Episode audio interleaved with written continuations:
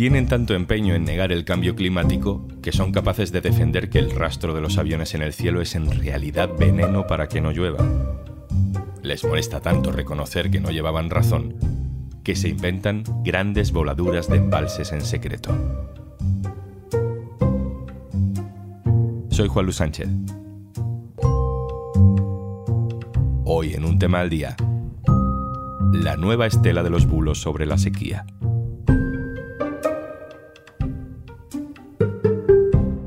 Una cosa antes de empezar. Hola, Juanjo de Podimo, otra vez por aquí. Oye, ¿todavía no has probado nuestra aplicación Podimo? Entra en podimo.es barra al día porque te regalamos 60 días gratis. Dos meses gratis para escuchar los mejores podcasts y audiolibros. En Podimo. Un día cualquiera, en un cuartelillo de la Guardia Civil en Altea, Alicante. Bueno, pues ya he salido del cuartel de la Guardia Civil. Contaros que no me han admitido la denuncia, que no hay ninguna prueba del vertido que los aviones que están pasando por encima, eh, que ellos no tienen por qué investigarlos. Sí, este señor nos cuenta que ha ido a poner una denuncia porque cree que nos están fumigando desde el cielo. ¿Quién? Ellos, los poderosos, los gobiernos, los progres. ¿Para qué nos están fumigando? Pues nos están fumigando para poder justificar las medidas que se van a tomar por el cambio climático. Este ya no es un señor cualquiera en sus redes sociales, esto es un fragmento de un programa de televisión, del Toro TV, es decir, de Intereconomía. La crisis climática está provocando que antiguas leyendas, como que las nubes en forma de líneas largas que vemos en el cielo son una prueba de que nos tratan de fumigar, se conviertan en nuevos bulos que se propagan con velocidad. Y lo hacen porque son útiles para sus objetivos políticos, aunque sepan perfectamente que están jugando con mentiras. Hace unos días, un diputado del Congreso, un ex de Ciudadanos que ahora claramente busca casito en Vox, registró oficialmente esta pregunta para el gobierno. Leo. ¿Está el gobierno manipulando el tiempo a través del rociado aéreo de productos químicos? En caso afirmativo, ¿qué productos, modos, sistemas y medios está utilizando el gobierno para esta manipulación? Antonio Martínez Ron, hola. Hola Juanlu, ¿cómo estás? Antonio escribe sobre ciencia en el diario.es y Raúl Rejón, hola. ¿Qué tal? ¿Cómo estáis? Raúl es nuestro compañero especializado en medio ambiente en el diario.es. Ahora hablo contigo, Raúl, pero eh, quiero empezar con Antonio porque es increíble, Antonio, que vuelva a surgir otra vez esta teoría de los chemtrails, esta teoría de que esas nubes que vemos en el cielo eh, es porque los gobiernos están tratando de controlar el clima para que no llueva, para envenenarnos. ¿De dónde sale todo esto? Es una vieja historia, viene de las pruebas que se hacían en los años 50, de lo que se supo sobre los intentos del gobierno de Estados Unidos de, cambiar el clima, pero probablemente haya vuelto pues por la fuerza que han ganado los colectivos paranoicos a partir de la pandemia, ¿no? Eh, después de haber intentado predecir que íbamos a morir todos por las vacunas, se ve que se han quedado sin nada que hacer porque aquello fue realmente eh, un poco bochornoso y ahora pues están intentando difundir y propagar mensajes de todo tipo que calan también a veces entre gente que no tiene ningún interés político. Eh, son muy activos en redes sociales, hay campañas permanentes con, estos lemas, eh, ellos llaman a las estelas de condensación, que no dejan de ser otra cosa que, nubes eh, producidas por, por, la estela de los aviones, los llaman chemtrails porque aseguran que se trata de vertidos que se hacen por parte de gobiernos y demás poderes fácticos contra la población o bien para cambiar el clima, bien para el control mental o bien para cambiar el clima, o las dos cosas a la vez. Esto se ha aclarado muchísimas veces, pero volvamos a aclararlo. ¿Qué son esas columnas de nubes que vemos en el cielo? Bueno, estas eh, líneas en el cielo son un tipo de nube concreta. Se empezó a reconocer hace unos años por la Organización Meteorológica Mundial como cirrus homogenitus, quiere decir que son cirros, es decir, están formadas por cristalitos de hielo y eh, quiere decir que están producidas por la actividad humana, en este caso por la estela de los aviones. Los motores a reacción expulsan como producto de la combustión pues una gran cantidad de, CO2 y de vapor de agua a alta temperatura que en, eh, en un cielo con determinadas condiciones de humedad relativa y temperatura, pues lo que se produce son pequeños cristalitos, que son lo que vemos brillar en el cielo, y que no es otra cosa que eso, que vapor de agua convertido a su vez en cristalitos de hielo que se quedan suspendidos durante un tiempo, igual que los cirros. Lo que pasa que en este caso la característica es que lo han producido los motores de los aviones. Es curioso porque en realidad esas nubes artificiales sí son rastros de una contaminación que estos negacionistas niegan. Claro, aquí está la gracia, ¿no? Que realmente el hecho de que nos están fumigando, que es lo que ellos proclaman a los cuatro vientos, no es real en, sus fantasías estas de que quieren contaminarnos a poste, de que todo el mundo está, incluso las compañías aéreas y personal de tierra, todos están compinchados para intentar manipularnos. Todo eso es un disparate, pero hay una verdad de fondo que es que nos fumigan, con muchas comillas, en el sentido de que esos estelas de condensación, los aviones, los motores no son inocuos, están vertiendo grandes cantidades de dióxido de carbono, que es un gas de efecto invernadero, y se calcula que entre el 3 y el 5% de los gases de efecto invernadero proceden de este tráfico aéreo. ¿no? Por otro lado, además, el efecto de las estelas de condensación sobre el calentamiento global, pues se ha podido comprobar que es bastante grande en el sentido de que impiden que la radiación que emana de la propia Tierra salga al exterior, de tal manera que contribuyen al aumento de temperatura. Y lo, paradójico es que las personas que creen en estas conspiraciones de los chemtrails, cuando se les eh, expone esta realidad, que es verdad que los aviones están lanzando CO2 y que las estelas tienen un efecto negativo, eh, se rebelan contra esa realidad y dicen que también es mentira. Eh, ellos no encajan con su esquema ideológico y la conspiración en la que ellos creen pues es que el cambio climático es mentira, que eso también es un invento y que todo el mundo está, pues, eh, digamos, en, ese plan maléfico para eh, que no haya nubes, que no haya lluvia y así poder controlarnos un poquito más. O sea que no hay cambio climático, sino una gran sequía provocada por el gobierno. Eh, sus conspiraciones son mucho más elaboradas y rebuscadas y ellos lo que dicen eh, pues es que incluso el propio teoría o los datos que se obtienen del cambio climático son todas falsas y hacen caso un poco pues al primero que pasa por allí, ¿no? Cientos o miles de, científicos estudiando durante años para ellos no tiene valor y lo que tiene valor pues son estas eh, observaciones peregrinas de alguien que ve que hay muchas más estelas que antes, lo cual tiene cierta lógica. Es verdad que hay más estelas por el que el tráfico aéreo se ha multiplicado desde las últimas décadas, ¿no? Y los gobiernos eh, las compañías aéreas y las eh, fabricantes de aviones y de motores están trabajando desde hace bastante tiempo en fabricar eh, o hacer combustibles y, sistemas de reacción que produzcan una menor cantidad de estelas en, los cielos. De tal manera que yo fantaseaba en el artículo de hace unos días con la posibilidad de que, no sé, dentro de 5, 10, 20 años, la tecnología nos permita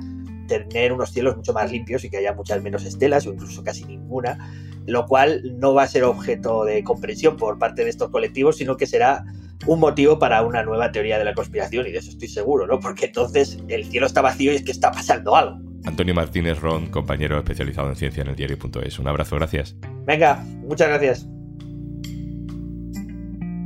Raúl Rejón, voy contigo. Antes escuchamos esto. En el año 2022 hemos destruido más de 160 pantanos. Cuando este verano haya sequía, te dirán que es cambio climático. Pues este es el otro bulo, el bulo que dice que España está destruyendo pantanos para reforzar la idea de que hay sequía y que el cambio climático es real. Ah, podríamos pensar que esto pues es una cosa que acaba quedándose en redes sociales, pero de nuevo la extrema derecha lo lleva al Parlamento. Así se dirigían el otro día a la vicepresidenta de Transición Ecológica, Teresa Rivera. Son ustedes el gobierno récord en Europa en destrucción de presas y embalses. Raúl, ¿cómo resumimos este bulo sobre los pantanos en España? El bulo es así de sencillo y de falso. Eh, existe un plan para aprovechar que estamos en un momento de sequía meteorológica, que llueve muy poco, para desmontar embalses y pantanos de manera que se empeore la sequía, porque no se vacían los pantanos porque se destrozan, ¿no? o porque se quitan o se desmantelan. Ese es el bulo, la locura.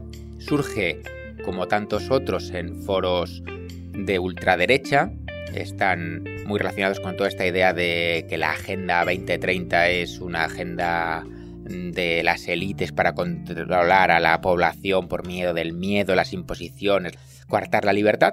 Eso es un poco el núcleo. Claro, la cuestión es que según ha ido haciéndose peor la sequía porque llueve menos, pues claro, se va extendiendo más porque hay más preocupación porque no llueve, porque hay restricciones en algunos sitios, porque hay escasez para satisfacer las demandas que son muy grandes de agua, tanto en el campo como en otros ámbitos de la, producción.